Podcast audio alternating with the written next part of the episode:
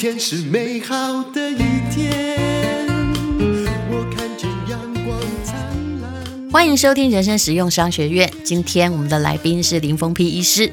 院长好，各位人生实用商学院的同学们，大家好，我是林峰批。那我们今天要来聊什么话题呢？这个呢是我们的院长，他也是前呃前几天呢传了一个文章给我看，他说：“哎，拜登啊，在最近。”他跟国会已经达成一个协议了，嗯、他他会投入呢是这个一点二亿元，好，在所谓的这个他们的基础建设，一点二亿吗？对，他是上个礼拜在国会里面已经签署了一，嗯、我看到的是兆哦，啊，一点二兆，说错了，一点二兆，一点二兆元，因为我跟你讲，嗯，一点二兆，对于亿美金跟兆美金，我们都没有概念，你知道为什么？因为都太大了，看起来好像天文学一样。嗯，一点二兆美金还不止这样子哦，他们还要有什么啊？纾困的这个什么救援计划方案啦，哈，还有什么什么家庭美国家庭计划方案。零零总总的加起来，超过六兆，六兆，嗯，对。而且无法停止，因为一一个人一旦被救济，一旦一直在振兴，嗯，你不能让他，你知道，就是中断，不能让那些已经投入的变成沉没成本，嗯、这个很好解释，嗯嗯、所以钱就只好一投再投，三投四投五投六投，投到有一天，呃，金融危机爆发为止。嗯哼，嗯。哦，对，讲，所以讲到这个金融危机，所以他们就有一个这个。当然是敌对阵营的啦，就是呃，这个共和党的这个议员，嗯，出来讲，就是说，哎，如果再这样子下去的话呢，美国恐怕会引发一波金融危机，而这个金融危机啊，啊。嗯、可大可小，到底会大到什么样子？好，既然我们的院长说会的话，我们就来听听看为什么会，还有他如果真的会的话，它的规模会不会超过像二零零八年那一波的金融海啸？有没有可能？还是说更大？它会是不一样的危机。是、嗯、怎么说呢？金融海啸是衍生性的金融商品造成的杠杆式的，还有股牌式的效应。嗯、那后来谁怎么样救那个金融海啸呢？答案就是开始撒钱呢、啊，对不对？嗯，其实美国很适合哈。不是很适合，就是他很会用一个危机来救另外一个危机。嗯，嗯，嗯，比如说网络泡沫有没有？是网络泡沫危机之后，哎，你你有没有发现，后来紧跟着的是房地产的价格升高，然后再引发金金融危机。是，因为他会用 A B 政策来救 A 政策，嗯、然后 B 政策本身它会造成的影响，嗯，其实它是必然的。金融风暴是因为必然的啊，但是呢，它。等它发生了再说。那现在呢？啊，发生了金融危机，又发生了现在的这个纾困之后，它不断的印钞票，印钞票会达到什么样影响呢？我觉得他们没有想到很多。哦，很多人还在相信叶伦所说的很好啊，通膨还好啊。哎，对，上个月还好，这个月你看你好不好？其实。当他说完还好之后，哈，这就跟金融危机的前戏，还有人说我觉得不会出问题，有没有联准会？嗯嗯、也就是他们说完还好之后，后来就不好了。最近连美国的通膨指数都渐渐不好了，嗯、而且很多东西涨价也就算了，还缺货。嗯，这是有人想到过的吗？嗯、没想到啊。那钞票能够不印吗？不行啊。哦，那该怎么办？其实未来一定有一个危机在那里等着，嗯、只是它会有什么样的破口出来，嗯、怎么出现不知道。但是我可以很确定的是，未来是一个货币哦贬值的时代，美金会贬值，那其他的货币当它的。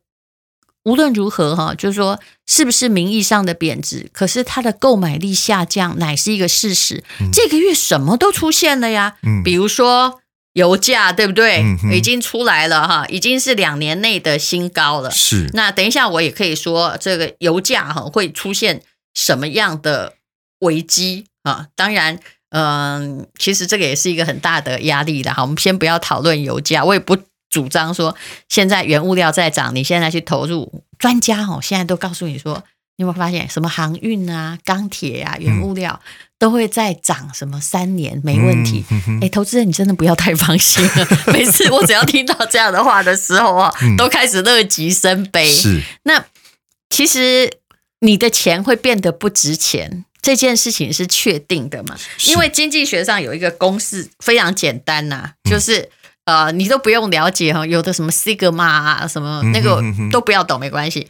那个经济方程式就是钱太多加上商品变少，嗯，或太少或不够啊，等于价格上涨。那一定的啊。那所以你只要钱太多，嗯哼。就算商品不变少，后面也等于价格上涨。那是通货膨胀嘛、这个？对不对？前后的等式，这个数学谁都会。嗯嗯，嗯所以通膨是一直在发生。嗯，然后大家本来不是很相信，但是最近呢，我有一个读书会嘛，嗯、我的学生就开始反映，因为我们其实都不是经济学家，我们只能从日常生活中观察。嗯哼，有什么东西变贵了？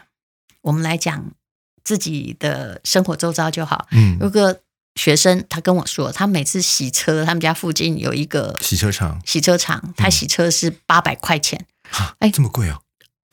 对，人家车搞不好好嘛，哦、是，对，他年纪也不小了，嗯、然后他上个礼拜去洗，变一千。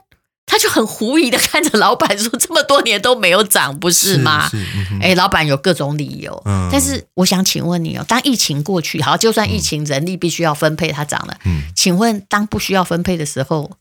你认为洗车费会跌回八百块吗？不可能，阿伯扣脸。我觉得我们的物价只有越来越高，不可能有什么回降。你想，你想看哈，那个什么，我们不要讲什么，就是胡须张的卤肉饭，你有听说过它有降降价的事情？猪肉有时候会跌价哦。对，照理说是不是它猪肉跌价，它是不是应该也成本要跟着下降，对不对？诶，它从来没有因为这样而降价过哦，只有越涨越高，越涨越高。电动自行车环保、便利，而且不需要驾照。真的是很多人平时代步的好帮手，但提醒你，购买电动自行车一定要选购有审验合格标章的产品，安全才有保障哦。中华 e-moving 智能二轮推出的 Shine 与 Bobby 都是合格认证的电动自行车，不但免加油、免牌、免照，而且也免验车、免燃料税，真的可以省去很多花费和时间。帅美型 e-moving 电动自行车，线条利落，有天空蓝、太妃金、精灵白、湖水绿四款颜色任你选。它的电池只有五公斤，十分轻巧，随抽随取，一拿就走。电池有两年保固，在家就可以充电，而且不用月租费，最高续航力四十公里以上。e-moving 的脚踏空间宽敞。三合一中控锁头，钥匙不再忘东忘西，前后都可以装置便利菜篮，让你出门采购好方便。七月一号到七月三十一号购车好礼活动，买 e-moving 电动自行车就送伊莱克斯万元吸尘器，购买电动自行车 Shine Bobby 车型。就可以获得瑞典伊莱克斯超级完美管家吸尘器。指定车款再加赠两千元购车金，地方补助最高六千元。更多资讯请看这集的资讯栏介绍哦。对，我们不能开历史的倒车啊，所以没有人降价。对呀、啊，那我们的购买力哈的确越来越低。对，所以商业周刊又做了一期通膨的新风暴。嗯哼，他是讲的哈，就是我觉得他还是讲的。蛮温和的，蛮保守的，但是所有的经济学家跟金融专家已经在看。政府不断的印钱在救市，风险会高于预期，嗯哼，一定高于预期。嗯、但至于是发生什么事呢？不知道。就好像网络泡沫前夕，没有人知道网络泡沫；九一一前夕，没有人知道那个会被炸掉。嗯、没有人在预期吗？有哎、欸，我跟你讲，他这边就有一篇报道说，过去一个月哈，看坏美股的声音此起彼落。嗯，好，美国金融通讯作家邓肯说。这个美国经济将陷入地狱，哎，地狱是一个多何等恐怖的一个一个形容方法。他说最慢哦，最慢六月底前就会上演史上最惨烈的崩盘。那当然，这个目前看起来是没有了哈。你你记不记得有一句名言，就是安德烈克斯托兰尼讲的，就是行情呢，其实都会在大家的诅咒中，或者是半信半疑中慢慢上升。当你全部乐观的时候，它就会崩溃。所以你的意思是说，现在应该还没有到最高点，因为现在还有一半的人在诅咒啊。但是如果大家哈，都比如说像台积电，我我讲这股价，大家会比较有感啊。就是好像四百块是，因为最初大概跌到这个。好像两百多嘛，有那个二字头出现，嗯、大家就觉得说，哎，那个已经跌得很深了，你也不想买，因为你怕它跌更多。嗯、可是后来呢，就变成了四百，你就觉得哦，太高了，有吗？嗯、有一半的人就说不要买呀，要放，结果涨到六百，是啊，是不是？是啊、涨到六百，哎，很多人本来那个两百觉高，觉得高的哈。就怕再跌的啊，六百进去了呀。对，现在反而变便宜了。啊、我就是我们有讲过这个，就是说，其实是盲目的呀。没错，从众心理啦。嗯、对对对。那我的意思就是说哈，其实没有错。刚刚我们院长讲的没有错，就是说，其实哈，行情总是在最乐观的时候才出现崩跌的反转。所以在还有还有人觉得没那么。那个就是说，他持一个比较悲观看法的时候，其实他还是会有可能慢慢的上涨嘛。所以就有人就提出来，就说啊，像美国，它第一季实质的 GDP 的增长率呢是多少？你知道吗？百分之六点四。你知道这是第一季哦，民国几年以来从来没有的现象。我跟你讲，它是三十七年来最强劲的表现，是很可怕。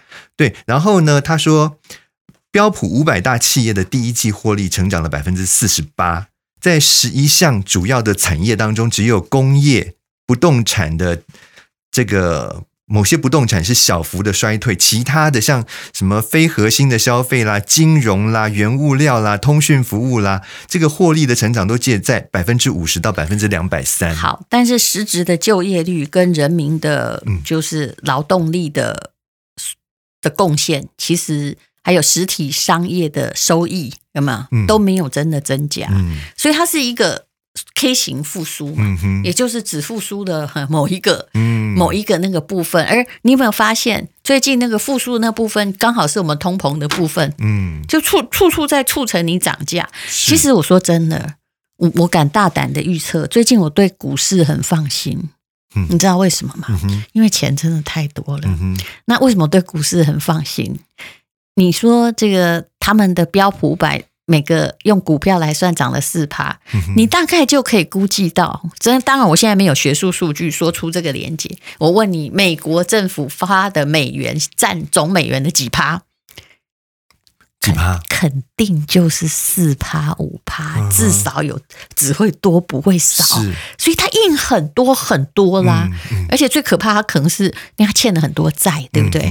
他现在自己印钞去还债，我不知道这会变成怎样，因为历史上没有出现过，无法预言。嗯嗯嗯嗯。那所以你的钱现在的问题就是，拍谁你会变穷？如果你什么都不动。购买力会变少，那为什么对股市很放心？因为钱太多。你有没有发现最近只要一个大跌，常常会有，因为急涨都会有急跌，对不对？是是。急跌之后没多久。不管是大陆，或者是美股，或者是台湾，嗯、有没有？没多久，是不是又涨回来了？对对，就因为目前的状况是不是？对，因为钱太多，它还没有推到顶峰，嗯、但是就不知道当浪潮退去之后，嗯、谁会裸泳？对，嗯，对，他这边是有讲出来几个可以参考的方向，就是说真正有可能会开始出现所谓的反转、情势反转的指标啦。那第一个呢，当然就是我们常常在讲的，就是通膨。通膨的上升是否加速？好，第二个呢，就是啊、呃，这个美国联准会的政策的动向，是不是它开始有想要加息那样的暗示出来？然后再来就是你刚刚其实也提到了美元的走势，美元现在是强势货币啊，嗯，对不对？那如果说哪一天它开始贬值了呢？它暗示了什么？现在已经在贬值了啊，已经在贬值了，但是它永远是强势货币。是。因为货币没有强弱，跟国力有关。对、嗯、对，所以美国目前还是强啊，就是它是国力是强盛的嘛，对，对不对？所以它的货币还是强势的嘛。所以如果说美元它的走势有开始反转的话，其实也是一个可能在股市上面来讲会有一个反转的趋势的一个预测指标了。然后再来就是拜登未来是否加税？嗯，眼看花那么多钱，大概也只能。多剪一些羊毛啦。我跟你讲，但是剪羊毛他会他会选不上啊，嗯，嗯这就是最大问题。他现在提出其实有提出来一个哦，他有可能要把公司公司税从百分之二十一调到二十八趴。你看，然后到最后这个会变成哦杀鸡与取卵，对呀、啊，对不对？对呀、啊。但是我们也是啊，我们的纾困如果。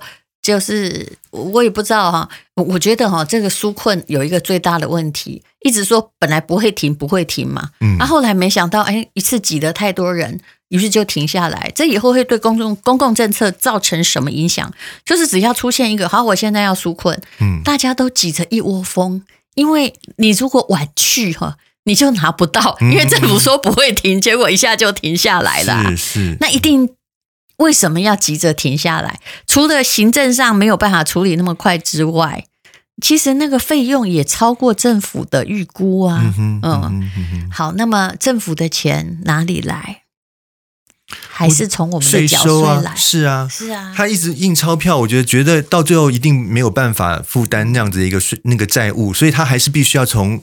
人民的身上榨出来啊，那才是美国。但是我们没有权利印钞票，嗯，我们只要哈一乱印哦。其实当然很多人对彭淮南的政策是有意见，但是无论如何，我觉得他把汇率的平稳哦，不管用什么方法，他维持的挺好。不太想爱用“控制”两个字，我个人蛮尊敬他的。可是今天如果换了一个，我知道万一下一任哦，要换一个呃某个正派的亲信呢，万一他不懂呢？哎，台湾那种不懂的在搞专业的实在是太多了。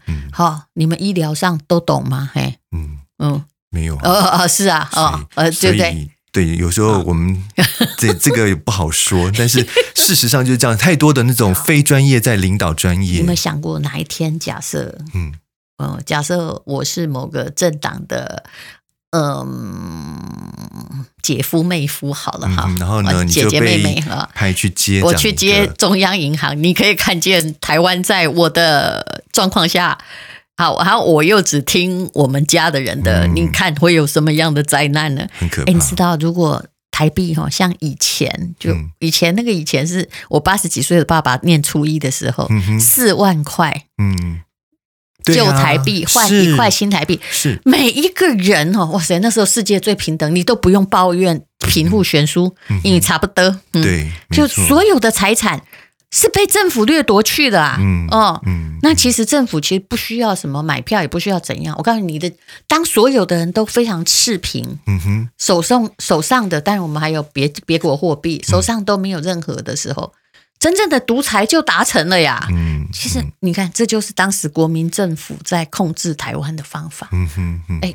你说了不起哎，我们的曾祖父哈，或我们的爸爸、祖父、祖祖父那一代，对，其实大部分人都是从，除非你有本身有很好的官方关系，很知道这个兑换政策快要开始，然后去换实质的资产，是，否则每个人都是不管你家什么，从同时归零嘛，同时归零，四万变一块，现在是怎么能不归零？你你有一百块，我有一块，也差不多穷啊，对，没错，多悲哀，是，嗯。对啊，所以，呃，我们今天本来要探讨，就是说，哎，如果以拜登这样子的一个纾困计划，他一直不断的在撒币、在印钞票，那可能会引发的是刚刚讲到，就是说有可能带来金融危机。但是院长说，目前看起来好像还不到那个时间点，对，但是就是我们在富士山哈要攻顶的时候，嗯、大概。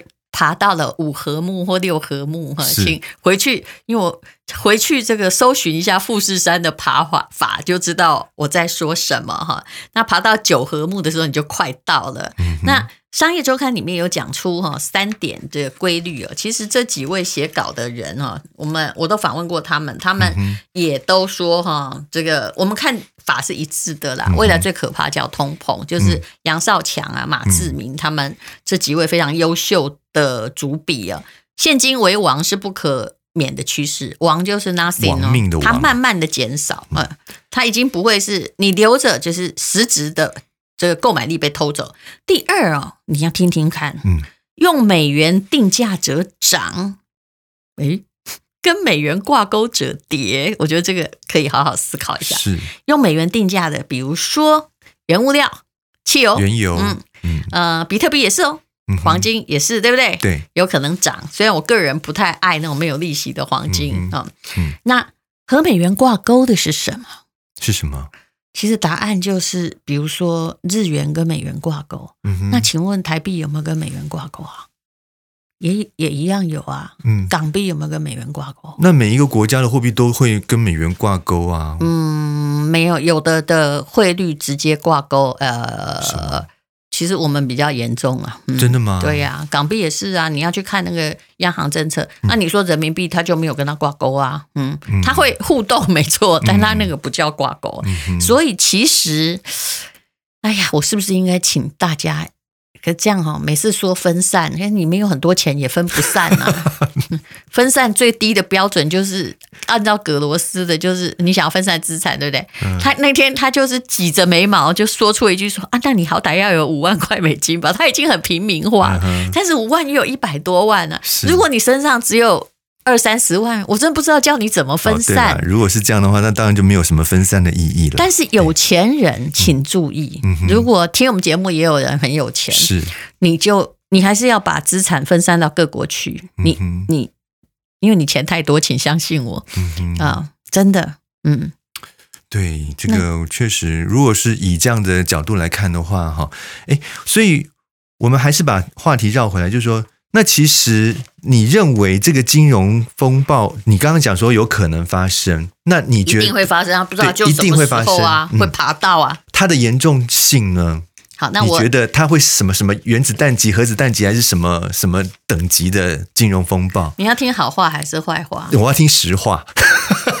我先告诉你好话好不好？诺贝尔经济学奖的得主哈史迪格里兹他说呢，目前通膨压力是。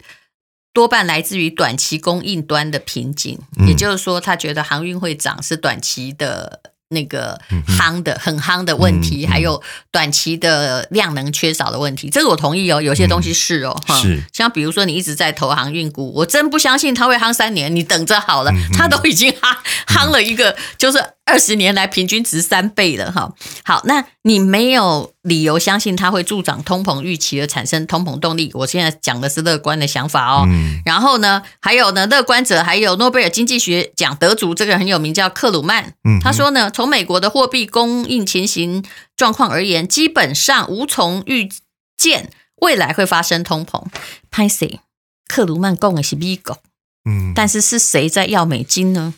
是我们这些跟美元挂钩的国家，嗯嗯、所以他说的是美国不会通膨的很厉害哦。然后还有一位女股神叫伍德，有没有？方舟的那个，他说呢，哦，今年年底到二零二二年，大宗商品价格将严重下修。诶，他讲的是相反的哦。二零二二年我们会面临周期性的通缩，意思是这些涨太多了。嗯，可是如果东西不够的话，他怎么可能下修啊？这现在其实因为疫情啊，所以人力供应或很多瓶颈嘛，短期瓶颈的确很多，嗯、所以有些东西我也认为它会回复到原来的价格。嗯哼。但是印钞票这件事来，我现在讲坏的哈，来，嗯、摩根大通的执行长，这很有名的哈，他叫戴蒙，他说通膨有极大几率不是短暂现象，我预计会看到利率升高和通膨加温。啊，这个人是在做专业投资的，泰斗啊。宾州大学华顿商学院的财经教授说，未来三四年累积通膨可能到达二十趴。